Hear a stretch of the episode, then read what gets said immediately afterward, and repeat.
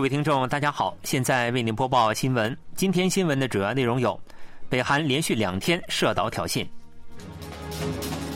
尹锡悦表示压倒性应对北韩挑衅，积极推进韩美日联合应对；白宫谴责北韩发射洲际弹道导弹，重申防卫韩国承诺。以下请听详细内容。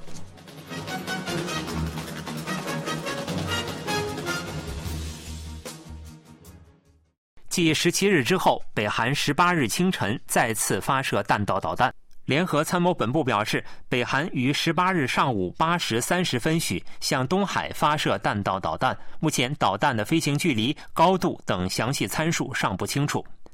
这是北韩继十七日晚之后，时隔不到十二个小时再次发射弹道导弹。联参表示，十七日晚十时四十分许发现一枚据推测发射自平壤的短程弹道导弹。联参分析，导弹飞行约五百七十公里后坠入东海。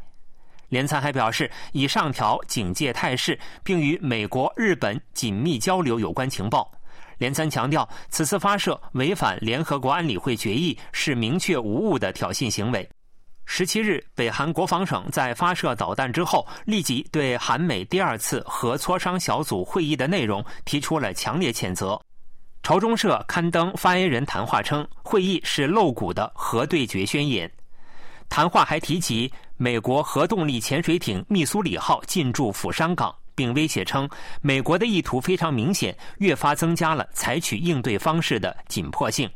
据分析，此次弹道导弹的飞行距离与釜山至平壤顺安机场的直线距离相当。另外，十七日是北韩国防委员长金正日去世十二周年。分析指出，北韩意图通过发射弹道导弹来显示国防力量，凝聚民心。北韩发射远程弹道导弹，尹锡悦总统要求对北韩的所有挑衅均予以及时性、压倒性的应对。十八日上午，北韩发射远程弹道导弹后，总统室在国家安保市长赵泰庸的主持下，紧急召开了国家安全委员会常任委员会会议。尹锡悦与会，听取了联参议长的报告，并就应对方案作出指示。总统是表示，尹锡悦要求对北韩针对韩国领土和国民的任何挑衅予以及时性、压倒性的应对，同时牢固保持韩美联合防卫态势，运用北韩导弹警报情报实时共享机制，积极推进韩美日联合应对。尹锡悦强调，应迅速推进韩美核磋商小组的各项任务，进一步加强对北核遏制执行力，全面保持应对态势，做好应对北韩年末年初进一步挑衅的准备。当天与会的常任委员表示，北韩完全无视国际社会的警告和安理会决议，继上月发射所谓军事侦察卫星之后，又发射使用固体燃料的远程弹道导弹，严重威胁韩半岛和国际社会的和平安全，对此提出强烈谴责。另外，会议关注北韩将核武力政策入宪，专注于核岛项目，却将责任推卸给韩美同盟。为此，应在巩固韩国安全态势的同时，继续采取措施保障国民的生命和安全。当天与会的人士有国家安保市长赵泰庸、总统秘书市长金大奇、统一部长官金英浩、国防部长官申元石等。美国白宫当地时间十七日表示。国家安全助理与韩国、日本安保首长通电话，谴责北韩发射洲际弹道导弹，并重申美国防卫韩日的决心。白宫在当天公布的声明中表示，白宫国安助理沙利文在北韩试射洲际弹道导弹后，与韩国国家安保市长赵泰庸、日本国家安全保障局长秋叶刚男通了电话。白宫表示，三国安保首长谴责说，北韩此次射导。明确违反了联合国安理会的多项决议。沙利文重申了美国对防卫韩国、日本的坚定承诺。另外，KBS 询问美国国务院对北韩连续试射弹道导弹的看法，国务院发送了发言人名义的谴责声明。国务院发言人在声明中表示，北韩连续两天试射导弹，与今年其他的射导行为相同，均违反了联合国安理会多项决议。发言人指出，这意味着北韩正对邻国构成威胁，破坏地区安全。发言人还表示，美国专注于外交解决方式，敦促北韩参与对话。美国对韩国和日本的防御承诺固若金汤。美军印太司令部也发表声明说，美方了解到北韩发射弹道导弹的情况，正与盟友紧密磋商。此次发射显示出北韩非法武器项目的不安定影响力。美国对韩国和日本的防御承诺坚定不移。北韩于十七日深夜发射一枚短程弹道导弹，十八日上午以高角度方式向东海发射一枚洲际弹道导弹。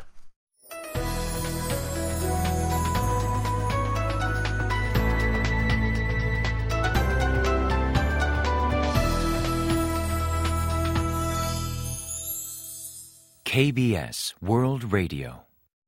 这里是韩国国际广播电台新闻节目，欢迎继续收听。韩国统计厅和法务部十八日公布的二零二三年移民居留实况和雇佣调查结果显示，受新冠疫情影响，持非专业就业签证者和留学生增多，促使在国内就业的外国人达到九十二点三万，创历史新高。其中过半为三十多岁年龄段以下人群，近一半工资劳动者的月薪在两百万到三百万韩元之间。以今年五月为准，久居韩国的外国人为一百四十三万，同比增加十二点九万。其中就业人员为九十二点三万，增加了八万人。长居外国人数和就业人数双双创下二零一二年有关统计实施以来的最高值，增幅亦为最大。由于经济活动参与率较低的留学生增多，外国人就业率为百分之六十四点五，较前一年下滑零点三个百分点。按照年龄划分，三十岁到三十九岁人群为三十点八万，同比增加三万，占到总数的百分之三十三点三；十五岁到二十九岁为二十一点四万，增加四点一万，占总数的百分之二十三点二。也就是说，三十岁以下人群占到了就业外国人总数的百分之五十五点五，四十到四十九岁、五十到五十九岁的占比分别为百分之十八点五、百分之十五点七。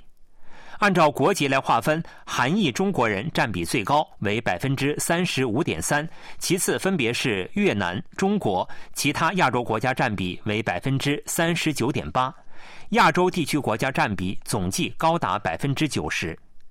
在外国人劳动者中，工资劳动者为八十七点三万，占总数的百分之九十四点五。其中四十四点二万的月薪在两百万到三百万韩元之间，占比最高，为百分之五十点六。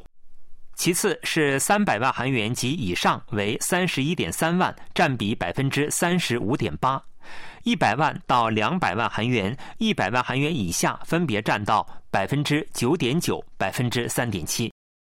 韩国正式推进建设全面采用负面监管的管理模式的工业特区，企业可无需担忧监管，尽情尝试，加快创新步伐。这是一项运用人工智能技术的伴侣动物识别服务，企业历尽千辛万苦，成功研发该技术，并希望在市场上得到认可。但却被各项监管所束缚。企业有关人士表示，韩国采用积极监管模式，如果不按规定进行，就算违法。因此，业务的扩展和普及常常受到阻碍。事实上，将近一半企业表示疲于各类监管措施。为尽可能的减少阻碍企业发展和创新的绊脚石，政府决定正式打造国际创新特区。这类特区的最大特点是采用负面监管的管理模式，将监管措施减至最少。除了规定的禁止事项，企业可进行任何尝试。企业对此表示欢迎，包括微软在内的六家跨国企业已表示愿意入驻，并有望与人工智能、生物科技等尖端领域企业展开共同研发。中小风险企业部特区政策科长表示。仅凭自身力量很难打入海外市场，通过与跨国企业合作，则有望取得更大的成果。除了不具备申请资格的首都圈，十四个广域自治团体均已申请了国际创新特区。政府计划在月底前公布至少两个地区的名单，明年年初追加选定三个地区，来加快特区的创建速度。新闻播送完了，是由于海峰为您播报的，感谢各位收听。